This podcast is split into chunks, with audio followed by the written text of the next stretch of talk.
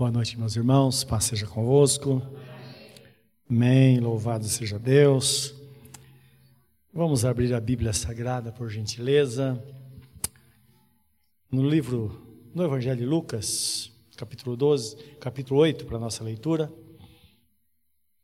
E com a Bíblia aberta, vamos orar, pedir que Deus nos abençoe.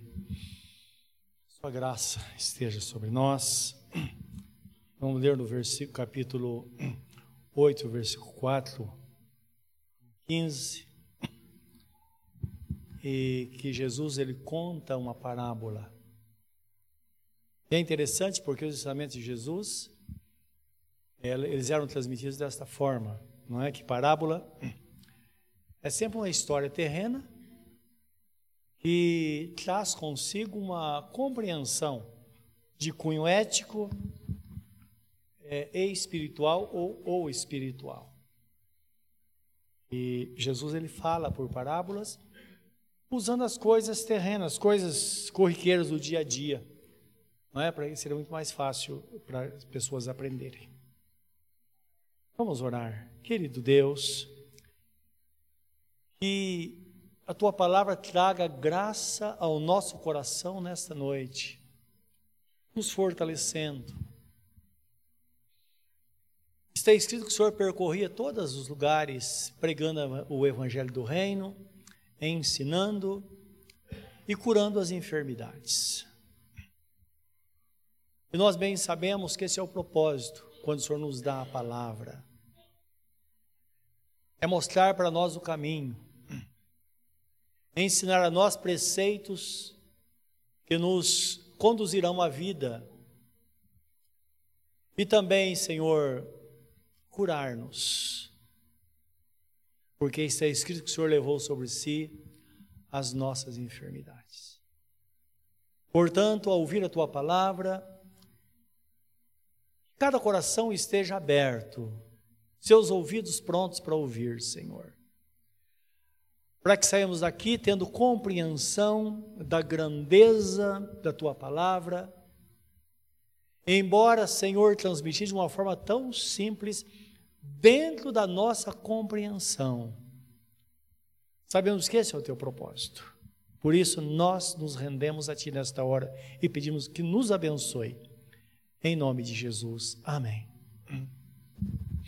Diz assim a palavra, meus irmãos, em Lucas 8, 4 até o 15. E ajuntando-se uma grande multidão, e vindo de todas as cidades ter com ele, disse por parábola: Um semeador saiu a semear a sua semente, e quando semeava, caiu alguma junto do caminho, e foi pisada, e as aves dos céus a comeram. Outra caiu sobre pedra e nascida secou-se, pois que não tinha umidade. E outra caiu entre espinhos, e crescendo com ela os espinhos a sufocaram. E outra caiu em boa terra, e nascida produziu fruto a cento por um. Dizendo essas coisas, clamava: Quem tem ouvidos para ouvir, ouça. E os seus discípulos interrogaram-no, dizendo: Que parábola é essa? Ele disse: A vós vos é dado conhecer os mistérios do reino de Deus, mas aos outros por parábola ou por parábolas, para que vendo não vejam e ouvindo não entendam. Esta é, pois, a parábola. A semente é a palavra de Deus. E os que estão junto do caminho, esses são os que ouvem, depois vem o diabo e tira-lhes do coração a palavra para que não se salvem crendo. E os que estão sobre pedra, estes são os que, ouvindo a palavra, recebem com alegria, mas como não têm raiz, apenas creem por algum tempo, e no tempo da tentação ou da angústia se desviam. E a que caiu entre espinhos, esses são os que ouviram Indo por diante, são sufocados com os cuidados e riquezas e deleites da vida e não dão fruto com perfeição. E a que caiu em boa terra, esses são os que, ouvindo a palavra, conservam num coração honesto e bom e dão fruto com perseverança. Amém. Louvado seja Deus. Que esse seja de fato o nosso coração.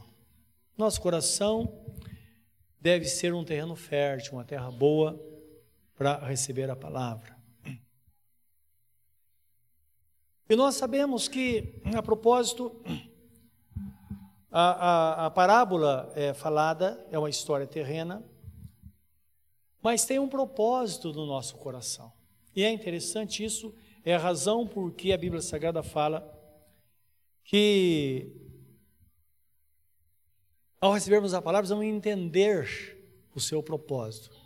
Livro do profeta Isaías 55, 7 diz que a palavra de Deus a nós, dada a nós, é como a chuva. Ela vem com propósito para regar a terra. Então o texto fala que ela rega a terra, ela dá semente ao que, ao que planta, ao semeador, dá comida ao que precisa dela e faz multiplicar a sementeira. Então, está falando da produtividade que de uma forma milagrosa acontece, não é? Porque toda bênção está de fato sobre a terra. Então, quando nós entendemos o propósito, nós não vamos nos distrair ao receber a palavra, porque um minuto de distração, a gente pode perder tudo. É o que fala o texto aqui, não é? na semente, ela caiu à beira do caminho, diz a semente, que, que é a palavra de Deus, se ela não for bem ouvida. O texto fala que o diabo vem e tira do coração essa semente, e isso faz com que a pessoa não se salve crendo. Que como ela vai crer se ela não entendeu aquilo que está ouvindo? Lembrando que a fé vem pelo ouvir e ouvir a palavra de Deus. Então, às vezes um desvio de atenção faz com que a gente ouça a palavra, mas não com a palavra de Deus, porque ela pode desviar-se no meio do caminho. E nós não entendemos de fato onde Deus quer alcançar no nosso coração, o que Ele quer alcançar no nosso coração. É muito interessante isso. A palavra fala que o Espírito Santo, como fiel ministro de Deus, o Espírito Santo, ele administra as bênçãos e ele ministra o nosso coração. Então, isso nos dá a entender que nós estamos aqui num número grande de pessoas, mas cada um tem uma necessidade específica. Segundo a palavra de Jesus em Mateus 7, quando ele fala: aquele que pede pão recebe pão, o que pede peixe recebe peixe. Então, um precisa de pão, outro precisa de peixe, outro precisa de ovo, então ele fala de, de coisas básicas da alimentação humana. É? Então, cada um tem uma necessidade.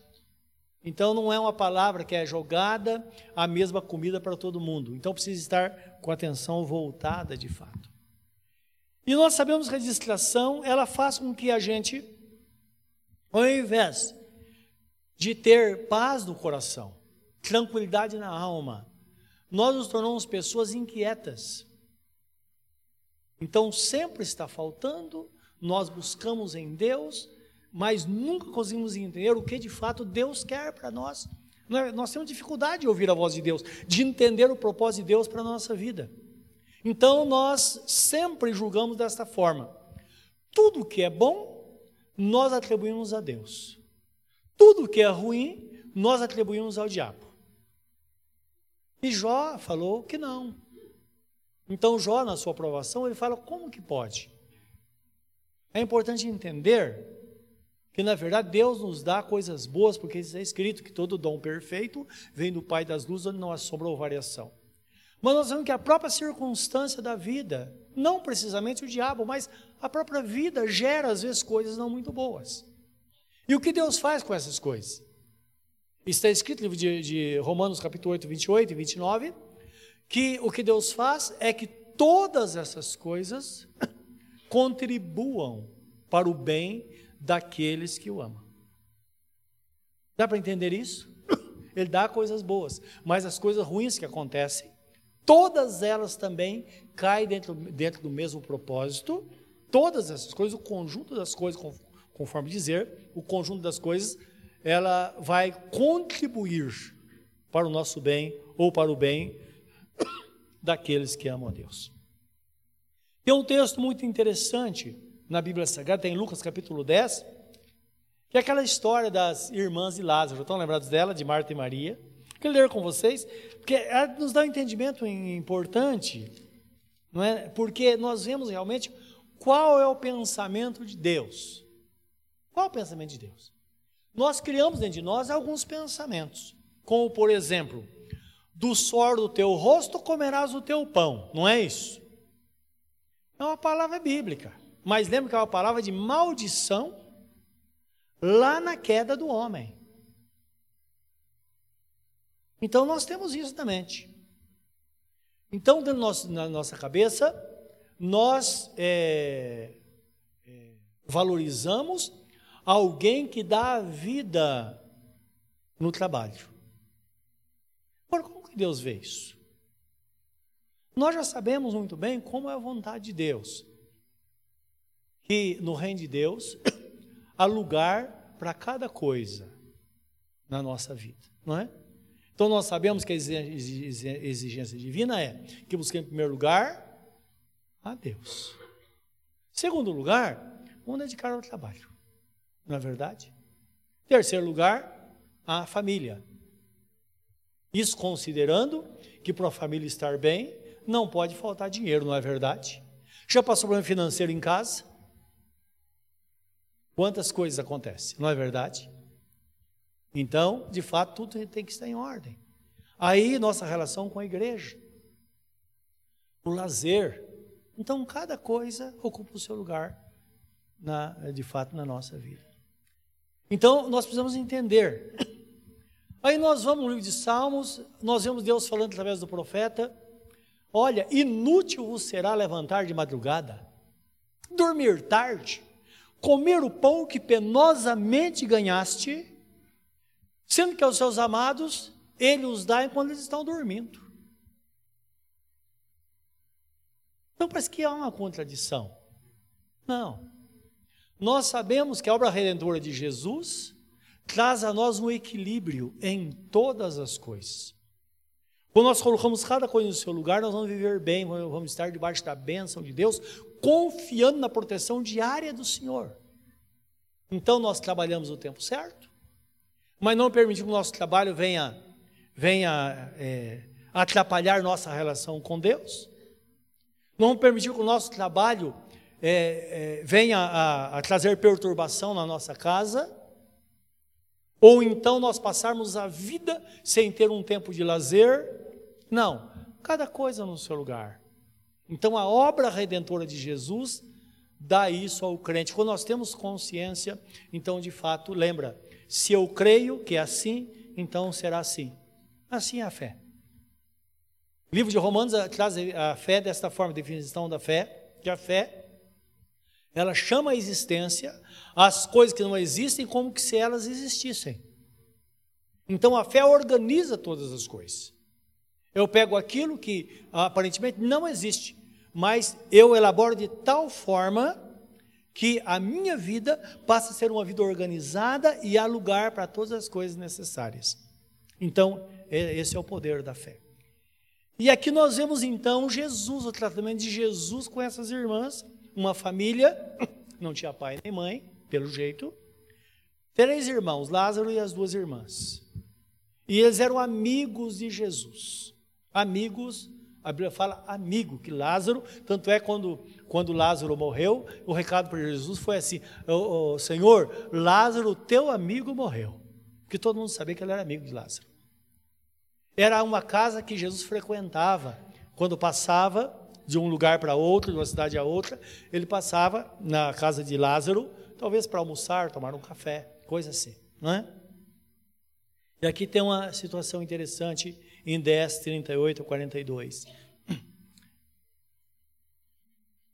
E diz assim: E aconteceu que indo eles de caminho, entrou Jesus numa aldeia. E certa mulher por nome Marta o recebeu em sua casa. E tinha esta uma irmã chamada Maria, a qual, assentando-se também aos pés de Jesus, ouvia a sua palavra. Marta, porém, andava distraída com muitos serviços, e aproximando-se, disse: Senhor, não se te dá de que minha irmã me deixe servir só, dize-lhe que me ajude.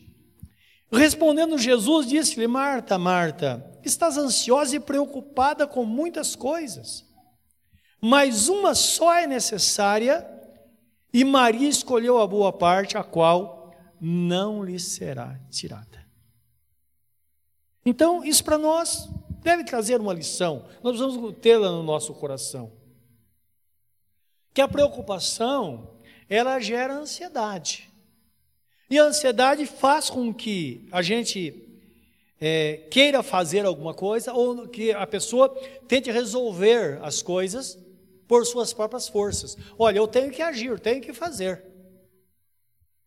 Mas nós sabemos que Deus não vê assim. Tem momento que devemos agir. Não é o que aconteceu lá no mar, da, no mar Vermelho, quando os, os israelitas atravessaram. A Bíblia fala que eles estavam chorando na praia, porque o exército estava vindo atrás, o mar à frente, montanha dos lados, e eles estavam desesperados. E alguns começaram a murmurar, dizer, quer dizer que Deus nos tirou do Egito para morrer aqui? E aí Deus, Moisés foi falar com Deus, Deus falou: olha, manda o povo ficar quieto, manda o povo se calar e marchar. Marchar para onde? Não tinha opção, tinha que ir em direção ao mar. E Moisés disse: o que vai acontecer? Experimenta. Quando vocês tocarem no mar, vocês vão ver o que vai acontecer. Quando eles tocaram no mar, imediatamente o mar começou a se abrir. Nós sabemos que é assim. Outra hora, Deus fala: fica quieto e espera o meu livramento. Fica quieto. E sabe o que é pedir para uma pessoa ansiosa ficar quieta? É impossível. Ele fica quieto, não faça. Senhor, mas não deu fazer nada? Não, não faça nada. Até porque tem situação que nós não podemos fazer absolutamente nada. Você já viu alguém que recebeu um diagnóstico médico? E aí o médico fala: ninguém não dá para fazer nada mais. E agora? Geralmente o médico fala: escuta, você tem alguma religião? Não é? Você crê em Deus, se apega a ele, se apega a alguma coisa. Então nós sabemos que tem momentos assim na nossa vida. Devemos, de fato, esperar, confiar no Senhor, somente nele. Agora precisamos ter de nós algum elemento, alguma coisa, que vai, vai nos dar subsídio para fazer isso. Não é porque a nossa fé não é uma fé vazia. É uma fé que tem que ter um conteúdo. A Bíblia Sagrada fala, na definição da fé, em Hebreus 11, fala que a fé é o firme fundamento das coisas que nós esperamos e a convicção de fatos que nós não vemos. Então é a certeza absoluta que de fato vai acontecer, até porque não tem opção. Tem situação, ou Deus faz, ou a gente está perdido. Não é verdade? Agora é importante nós termos a confiança em Deus, porque aí, nas coisas pequenas, fica muito mais fácil, e é disso que fala o texto. Não podemos deixar Satanás tirar a palavra do nosso coração, porque quando vem a aprovação, somente a palavra é que vai dar a nós a garantia de que vai terminar bem. Deus vai estar ali para cuidar. É por isso que o Salmo 112 diz assim: que aquele que teme ao Senhor, seu coração está firme no Senhor, e ele não teme as más notícias. Não teme. E nós não temos más notícias todos os dias? Se você parar para pensar no futuro, isso não estremece o seu coração? É verdade. Se nós olharmos para o mundo, a gente perde o chão. Então precisamos olhar para Jesus, como está escrito, olhando firmemente para Jesus, que é o autor e consumador da fé. Confiar no Senhor. Isso em todas as áreas, na nossa vida particular. Se você tem uma família, muito mais. Não é? Sabe o que é você pensar o que vai ser dos seus filhos, se eles são pequenos? Ah, mas depois terminou, os filhos cresceram, aí vê os netos. Não é verdade? A vida toda. Nós temos que confiar no Senhor. E quando nós confiamos, nós vemos a mão de Deus ali. Mesmo que surja algum problema, o nosso Deus vai estar ali para ajudar, para nos dar, conduzir à vitória. É por isso que o apóstolo Paulo dizia, não é? Eu posso de fato todas as coisas naquele que me fortalece. Até porque nesse mundo nós não temos aí o, o, o não sei como poder expressar, o, não podemos ser, não temos a oportunidade de sermos pessoas melindrosas que o mundo castiga. Às vezes você recebe uma notícia, você fala, vai melhorar, de repente vem outra pior. Não é verdade? Então, nosso coração tem que estar em Deus, firmado em Deus, realmente, confiando na vitória que de fato vem dele. Então, o texto fala da pessoa que recebe a palavra, só que ele, a palavra cai no seu coração, mas não tem raiz, não tem terra profunda, não criou raiz. Então ela não tem um fundamento cristão. Então ela fala, fala, mas na hora H ela se escandaliza. E ele fala da pessoa que, que a semente lançada entre as pedras, fala no calor do dia, aquela planta se secou. A pessoa se escandalizou, aquela pessoa que fala, puxa vida, não dá para continuar. Servir a Deus é isso. Existem pessoas até que dizem: olha, quando não servia a Deus, eu não tinha problema. Tem pessoas que têm amnésia. Porque está escrito a diferença entre aquele que serve a Deus e aquele que não serve. A pessoa diz: não, é só entregar a vida para Jesus, surgiram tantos problemas, coisa que antes eu não tinha. Nós sabemos que isso não é verdade, meus irmãos. Nós estamos em meio às dificuldades e muitas vezes o que acontece é que nós temos discernimento depois que entregamos a vida para Jesus, que os nossos olhos são abertos para aquilo que de fato está acontecendo no mundo. Fora disso, não. Porque nós sabemos que quantas pessoas estão derrotadas, mas elas nem têm consciência disso.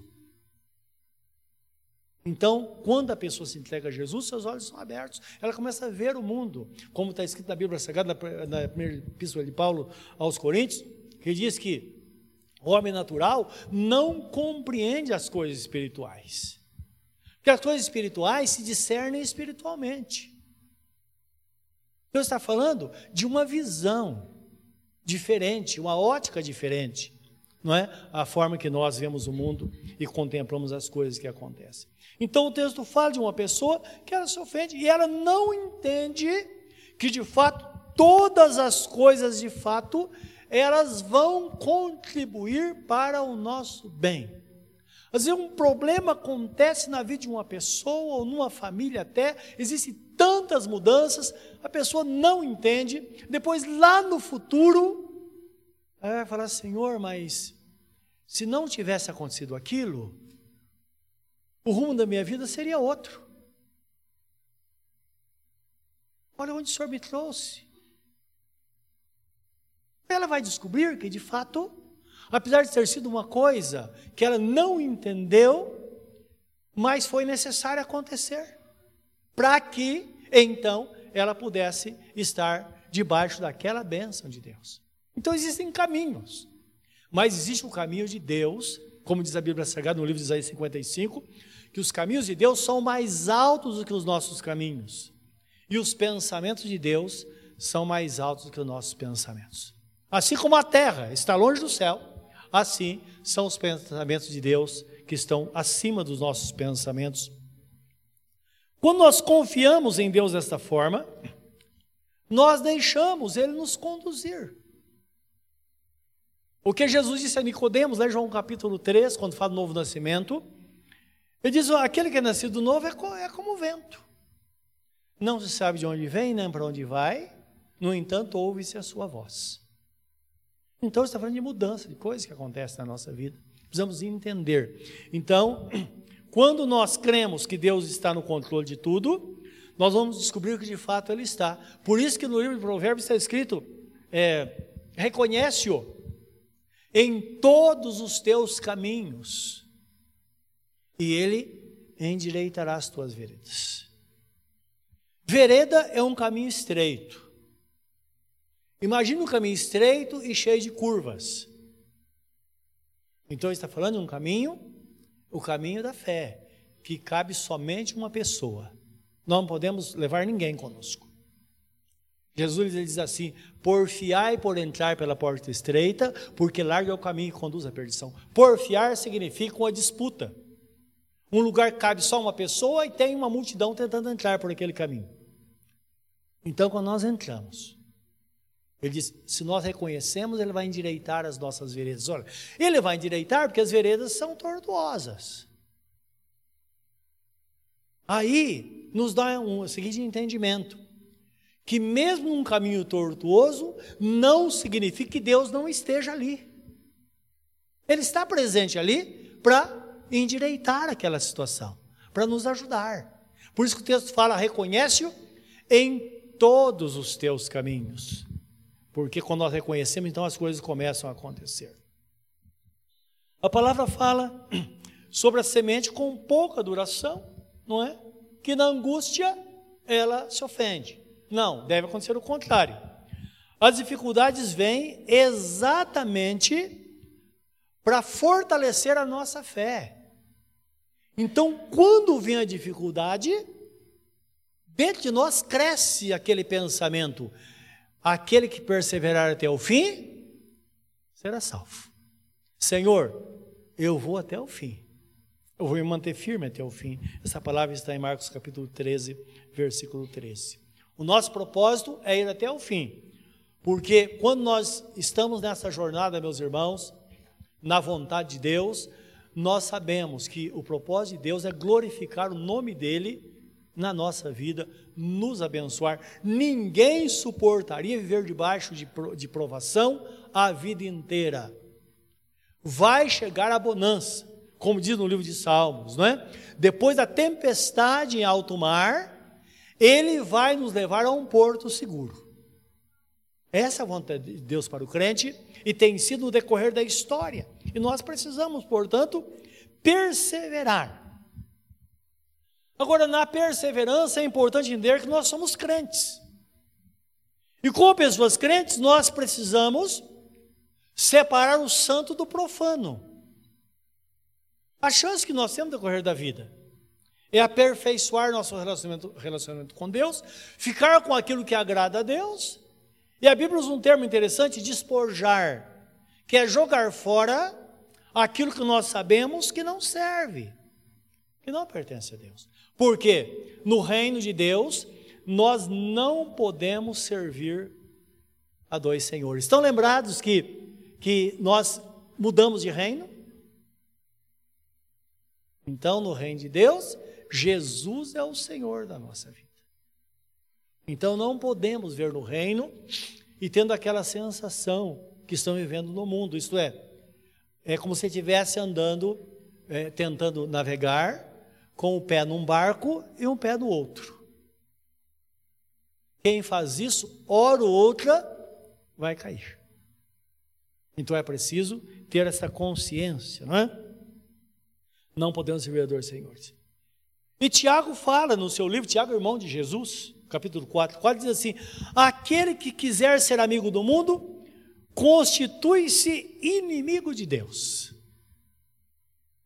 Entendam que quando a pessoa quer ser amigo do mundo, ela, ela, ela se constitui como inimiga de Deus. Então é por isso que a pessoa, às vezes pode estar bem na vida cristã, mas de repente ela vai deixando, ela não consegue separar aquilo que é Deus, aquilo que não é, ela vai indo, indo, indo, indo, daqui a pouco ela fala: Quem sou eu? Eu, para que sou uma pessoa ímpia, eu estou perdendo o fervor. E lembra, isso é perigoso. É perigoso porque em momentos decisivos na vida, nós precisamos ter fé para vencer a adversidade. Imagine, por exemplo, que essa epidemia que está ameaçando o mundo chegue em Ferraz e Vasconcelos. Vai atingir você? Eu creio que a minha vida não vai ser tocada. Eu creio que a minha família também não. Eu creio. Agora não posso responder pelos outros. Então nós precisamos estar focados em Deus. Esse é um problema. Você pode ser na rua e perder a vida. Ah, mas está acontecendo. O importante é saber qual a minha relação com Deus a minha fé, a minha confiança em Deus. Quando Jesus fala, tende fé em Deus, não é? Na ocasião em que ele amaldiçoou aquela, aquela figueira, e a maldição foi essa: figueira, nunca mais nasça fruto de ti. Ele disse isso. Outro dia passaram lá e a figueira estava morta, da, da, todas as folhas, até a raiz, diz a Bíblia. E Pedro foi para ele: Senhor, olha o que aconteceu com a figueira. Algumas pessoas usam de muitas maneiras, é porque não encontrou fruto, mas o texto fala: não era tempo de fruto. E Deus não é injusto. Então, na verdade, ali foi uma demonstração de fé. Quando Pedro trouxe a notícia, ele disse: Olha, tem de fé em Deus. Em um grão de mostarda, direis este monte: arranca-te e precipita-te no mar, e assim será. Porque se não duvidares no teu coração, mas creres no que se diz, então será feito. Então significa, eu tenho que ter uma certeza absoluta, e quando eu professo a fé individual, eu respondo por mim, você responde por você. Mas nós sabemos que o inimigo está por aí. O diabo, vosso adversário, anda de redor de vós, rugindo como leão, tentando a quem possa tragar o qual resistir firmes na fé, diz a Bíblia Sagrada através do apóstolo São Pedro, sabendo que as mesmas aflições acontecem com a vossa irmandade no mundo inteiro.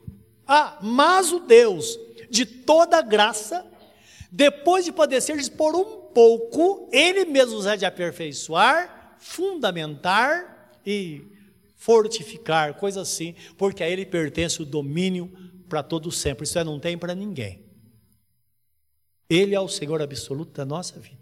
Isso acontece no mundo todo, a mesma fé que sustenta nossos irmãos no mundo todo, a mesma fé que fecha a porta para todo mundo, porque esta, ou para o mundo, esta fé, ela está fundamentada no sacrifício de nosso Senhor Jesus Cristo, que foi já figurado ou prefigurado lá no Egito, quando passaram o sangue do cordeiro na verga da porta.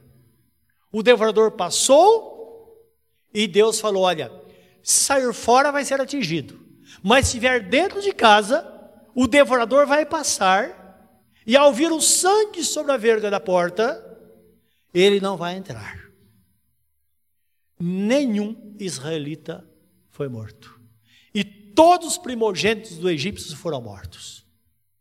Então precisamos entender o que é o Egito e o que é Israel. Haverá diferença entre aquele que me serve e aquele que não me serve, diz o Senhor, indicando que nós podemos ter segurança no Senhor, garantir a nossa fé, garantir que a bênção de Deus está sobre nós, porque certamente Deus está no controle absoluto de todas as coisas. Então, por isso, precisamos entender que devemos ser amigos de Deus, aperfeiçoar nossa, aperfeiçoar nossa fé nele. Então, o texto fala que a semente caiu entre espinhos, são os que ouviram a palavra, e no decorrer dos dias, a, a semente foi sufocada, a planta foi sufocada, com os cuidados do mundo, com os deleites da vida, com o dia a dia. A planta foi, foi, foi sufocada e os seus frutos não chegaram a amadurecer. Então percebam: a semente foi germinada, cresceu, produziu frutos, mas os frutos eram mirrados. Não havia consistência. Então é bom entender que nós precisamos realmente ter uma fé genuína no Senhor e servir o Senhor de coração. Lembra da palavra de Deus lá no Apocalipse, quando Jesus fala: ninguém deve ser morno, ou é frio ou quente. Ele diz: Porque aos mornos eu estou a ponto de vomitar da minha boca. Então lembra, havia um tempo que a igreja precisa ter o, coração voltado para Deus. Precisamos estar em ameaça, dobra os joelhos em oração. Busca Deus. Está buscando a Deus, não está resolvendo? Jejua. Mas o que Deus quer de nós é uma igreja que se devota a Ele, e é muito interessante. Quando o perigo está por perto, a gente começa a reagir, não é verdade? Bota tranca nas portas, para que nossa casa não seja invadida. Então lembra, esse é o propósito de Deus para a nossa vida, para que quando a tempestade passar, passar, possamos trazer, ter um ensinamento dele no nosso coração. Então Jesus nos ensina que os nossos valores, na verdade, é que vão nos ajudar na hora da decisão. É por isso que ele diz em Mateus 12, 33, pelo fruto se conhece a árvore. Somos crentes e vamos produzir frutos de crentes, né? Vivendo para o Senhor buscando as coisas espirituais de fato. Quando Jesus fala buscar em primeiro lugar o reino de Deus e a sua justiça, e as demais coisas vão serão acrescentadas, ele deixa bem claro, não é? Olhem para os lírios do campo. Eles crescem, não fiam, eles não, não, não fazem roupa, não. E, no entanto, o lírio traz consigo uma beleza natural. E diz assim: Salomão, em toda a sua glória, ele não se vestiu como os lírios do campo. Isto é, Salomão, com toda a sua pompa admirável, que foi um exemplo no, por todo o mundo, Deus disse que nunca um homem seria igual a ele sobre a face da terra, em sabedoria e glória. Jesus falou: nem, nem Salomão teve a beleza do lírio do campo. Ora, para o bom entendedor, Meia palavra basta, não é verdade? O que ele está dizendo? Tire os olhos de Salomão. Olha para os lírios do campo. Salomão é a representação de tudo aquilo que está relacionado às coisas materiais. Tudo aquilo que chama atenção nesse mundo. Ele disse: olha, não olhe para Salomão. Olhe para os lírios do campo. Dá para entender? Buscar as coisas simples, as coisas que agradam a Deus, as coisas que de fato exaltam o nome do Senhor. Aí nós temos, vamos ter uma vida. Quando Jesus fala buscar o reino de Deus em primeiro lugar e todas as coisas serão acrescentadas, ele está falando de uma vida sem distração, em primeiro lugar. Nosso foco deve estar nele diariamente. Uma vida sem melindre. Que o mundo não nos assuste e nem nos faça voltar atrás. Porque às vezes nós temos a impressão que os problemas no reino de Deus são maiores do que no mundo. Não é verdade. Em terceiro lugar, precisamos ser perseverantes. Porque Jesus Cristo diz: aquele que perseverar até o fim será salvo. E muitas vezes, meus irmãos, nós não vemos as grandes vitórias, quantas pessoas que às vezes a vitória está para chegar, mas ela desiste. Se desse um passo a mais, ela receberia a bênção de Deus. Precisamos ser persistentes. Nós precisamos ter um compromisso com Deus. E quando toco nesse assunto, geralmente, eu me lembro de algumas situações, sempre temos alguma, alguma, alguma história que lança luz à verdade. Eu já contei para você algumas vezes de um irmão, amigo meu, trabalhava comigo, e ele sempre reclamava. Ele tinha uma menina, dois anos e meio, que ela tinha insuficiência respiratória. Então, qualquer hora, às vezes durante a noite, qualquer hora, ela parava de respirar. E eles saíam correndo para o médico, aquela coisa, ficava toda roxa a menina, uma coisa ele disse: qualquer hora eu vou perder minha filha. Eu disse: não, se você focar em Deus. Não é a vontade de Deus que você passa por isso, que você passe por isso. Ah, mas o que, que eu faço? Falei: se você tem dificuldade em buscar a Deus, faça campanhas de oração constantemente. Termina uma, começa a outra. Isso vai ajudar você a se manter, a ter fidelidade a Deus. Porque às vezes nós temos dificuldade de cumprir um compromisso, não é verdade? Mas quando fazemos um propósito com Deus, nós cumprimos. E ele começou. E ele tinha o problema que todos nós temos como família. Ele chegava em casa e a casa, a esposa não estava arrumada ainda, é a menina também não. E ele ficava muito irritado. Só que um dia, em tempo de chuva, como agora, ele chegou em casa, o culto começava oito da noite, na, na quarta-feira. Ele chegou em casa mais de oito horas. Chegou correndo e tal. Vamos para o culto. Quando olha, a esposa falou: Eu acho que você não ia com essa chuvarada. Eu achei que a gente não ia. Não estava nada arrumado. Ele falou: Nós temos que ir. Ele pegou a menina, né, botou uma roupa lá, nem banho tomou, e saíram correndo e foram para a igreja. Chegaram, já estava quase, estava terminando a palavra, já ia começar a oração, a unção que acontecia na igreja. Tá bom, terminou o culto, e o pastor estava despedindo a igreja, e de repente o pastor parou e falou: Olha, está acontecendo algo surpreendente aqui hoje. Uma criança está sendo curada de insuficiência respiratória. Ele quase morreu. A menina foi curada naquela noite. E ele me disse depois: e se eu tivesse ficado em casa? Dá para entender? Então Deus considera todas essas coisas, meus irmãos. Deus considera. Quando ele fala com Marta, Marta, Marta, para com isso. Ele sabia o que estava falando. É que de fato, esse é o pensamento de Deus, não é? Então precisamos ser perseverantes. E entender que, como crentes, nós devemos ser crentes. Nós somos transportados para o reino de Jesus, devemos viver desta forma e saber que somos discípulos dele, não é? E ao invés de amigo do mundo, precisamos ser amigos de Deus. Entender o pensamento de Deus. Como as coisas acontecem. Entender que fomos nascidos de novo. Nós não mudamos de religião.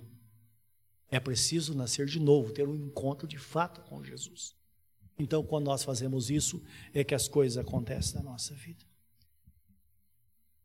Deus deseja encontrar no nosso coração um terreno fértil, uma terra boa, coração cheio de fé. Será que Ele encontra hoje o seu coração desta forma? Então a semente, diz a palavra, semente boa, caiu em boa terra. Esses são os que, ouvindo a palavra, a conservam num coração honesto e bom e dão fruto com perseverança. E ele termina dizendo: quem tem ouvidos para ouvir, ouça.